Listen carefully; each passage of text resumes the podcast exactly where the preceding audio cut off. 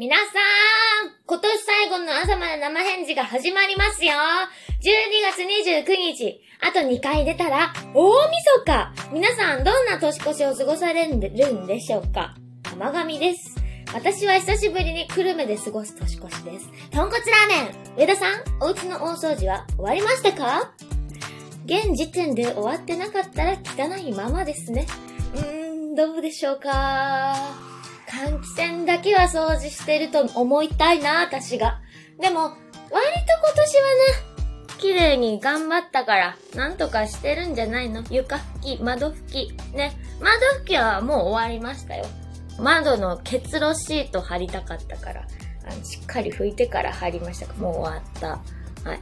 マヌヒャにも邪魔されるでしょ。はい。というわけで、歯切れ悪く、最後の上田まりえの朝まで生返事。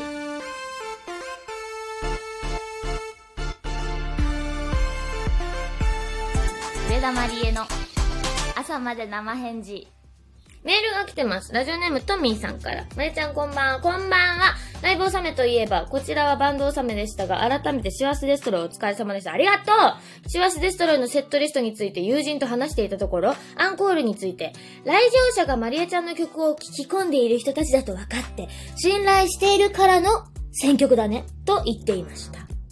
アンコールにダラダラを選んでくれてありがとうございました。大好きな曲の一つなので、私はその場で崩れ落ちるほど嬉しかったです。まあ、いろいろ書いてくださってるんですけれども、最後に、最近購入した iPad Pro のケースをマリエちゃんのポストカードやステッカーでデコったらめちゃめちゃ愛着が湧きました。普段使いしやすくて可愛いグッズをいつもありがとうございますと。普段使いしやすくて可愛いグッズなんです。ありがとうございます。そうなんです。シアスデストロイは全然グッズ作れなかったんで寂しかったですね。あの、ステッカーだけだったんでね。とはいえ、アンコールもそうですよ。皆さんのこと信頼しているからの選曲とかじゃなくて、もとにかくやりたかったからやりました。はい。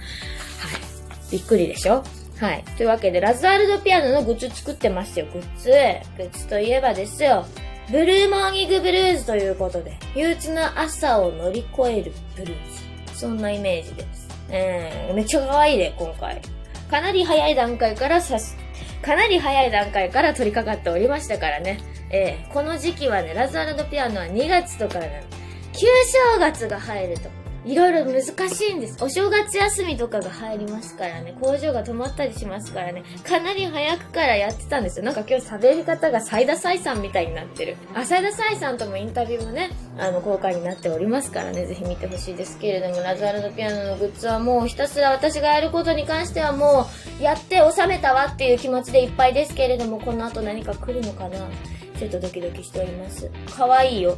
たった一人ツアーがとってもメルヘンチックだったのに比べて、今度のはもうちょっとカジュアルでテンションは低いんだけれども、えっと、可愛さ的にはもうグッとくる人は多いと思いますね。楽しみにしていてくださいませ。はい。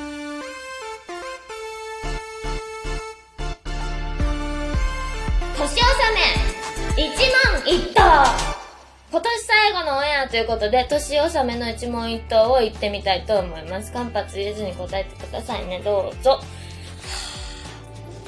年納め一問一答 !2021! 1! 年越しそばは食べる？食べるよ。23時30分ぐらいに食べるよ。あったかいやつ。2! 今年も紅白は見る？見るよ。三河九さん出るかな？楽しみ。3、上田家のお雑煮はどんなタイプ？えっ、ー、と、だから、うちのはおすましだしに、丸餅茹でたやつ。かつおなかまぼこ、かしわ、かな？まだ入ってるっけ？大根が入ったお雑煮です。はい、次。4、お餅は何をつけて食べる？明太子なんでやん。で明太子つけるねあの、質問は福岡チックなのに、ツッコミは関西弁っていうね。なんかすごい今、矛盾が起きた。違う違う。えっ、とね、お餅は最近ハマっているのは、焼き海苔と、バターちょっとと、お醤油ちょっとかけて食べるのが好きです。ひゃーえお年玉をあげたことはある？あるおいっ子にあげたのかな？あ、違う。いとこの、いとこの上太郎にあげたんでした。6。小さい頃、お年玉で、あれを買ったな結構 CD 買ってましたね、お年玉でね。はい。当時は CD 買えるの嬉しかったもんな。7、理想のお正月の過ごし方。ボードゲームを家族でする。8、おせち料理といえば。おせち料理といえば、芋の黄色い、キントンかな。あと赤い豆。次、8、9、9だ。たこ揚げ、こま回し、福笑い、かるた、羽子板、百人一首、お正月にやりたいのはこれどれもやったことねえよ。あとちょっと疲れてきた。うーん、百人一首はできないな。羽子板もできない。私運動神経マイナス50なんで。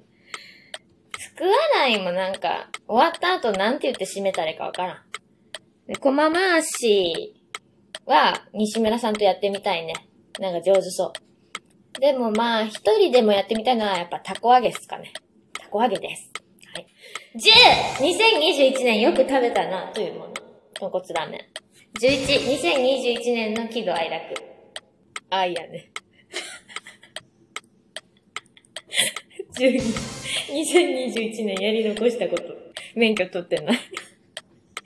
13、2021年最大のピンチ。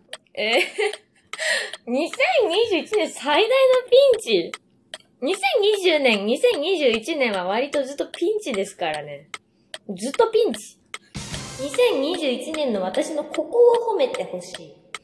寝る前部屋を片付けてた、絶対。15、2021年に点数をつけるなら何点？それはなぜ？えっ、とね、この間やってみたら、65点だったから、65点。逃げないだけギリギリなんとか逃げ切ったっていう感じで、逃げない、逃げなかった。はい。そういうわけで、上田マリエの2020年、1年、年納め一問一答でございました。ああ、これ、頭が疲れる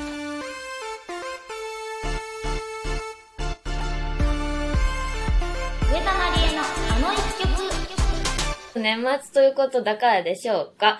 犬は犬小屋に帰る。デモの提出は2015年9月12日。おばの誕生です。アコギ弾き語りでも、2番は歌詞がない状態でした。ええー、歌詞なしでフルサイズで。わかった。バンドでスタジオに入ってプリプロをしたから、とにかく先にフルサイズが欲しかったんですね。そういうことするんですよね。で、歌詞を書くのすごく悩むんですけど、意外とこれは苦労せず書けました。ワン、ワン、ワン、ワンって始まる。これはあのエンジニアさんのご近所のワンちゃんの声が入っているとかいないとか、犬の鳴き声欲しいんですけど、素材じゃなくてないですかねつって私言ってね。うちには猫しかいませんもんで、持ってきてくれたとかくれなかった。猫好きな上田さんがタイトルに犬の入った曲を作る方が早かった。うん。猫は愛が溢れちゃって歌にならないんですよ。猫っぽい歌って上手に作らないと難しいと思うんですよ。好きだからこそ。犬は、もう可愛いし、いい、いいんですけど、モチーフとしてすごく伝わりやすいでしょ。犬って犬小屋に帰るし。犬ってね、イメージがあるでしょ。犬っていろんなものの象徴としてね、わかりやすいじゃないですか。ね、昔のあの偉い人の肖像画の足元に必ず犬がいるとか。ね、犬のようにとか、ね、よく言うじゃないですか。言葉の中で。だからまあ、歌は犬の方がやっぱ書きやすいぜ。ハルシネーションも尻尾振ってワンコって言ってますからね。はい。なので、まあ、猫と犬ではその辺がすごい違うと思います。犬は犬小屋に帰るはまさに年末のイメージで書いていって、ちょっとまあユニコーンチックというかそういう哀愁が出るといいなと思いながら作りました。はい。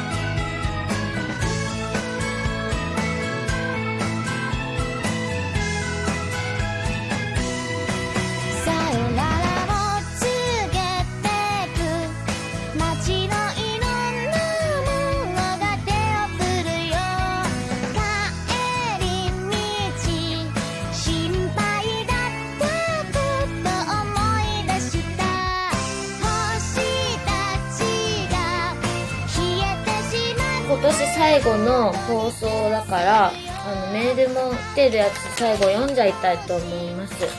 ラジオネームきらっこさんからね。まりえちゃん今年もたくさんありがとうございました。今年が始まった時にはこんなにたくさん会える年になるとは思わなかったよ。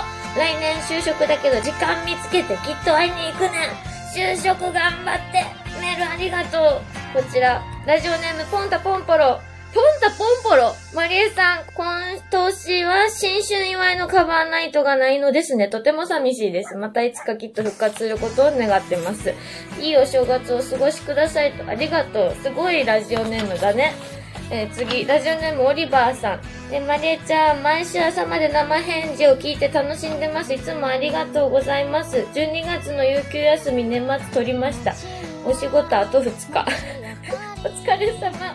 アコースティックギターでフライデーを練習しますと。LINE スタンプかわいい。ありがとうございます。という感じでね、えーメールたくさんいただきました。最後、ラジオネームこれ、ともきくん。人生で一番大切だと思うことは何ですか？大切にしてることは何ですか？マリエさんの考え方が知りたいです。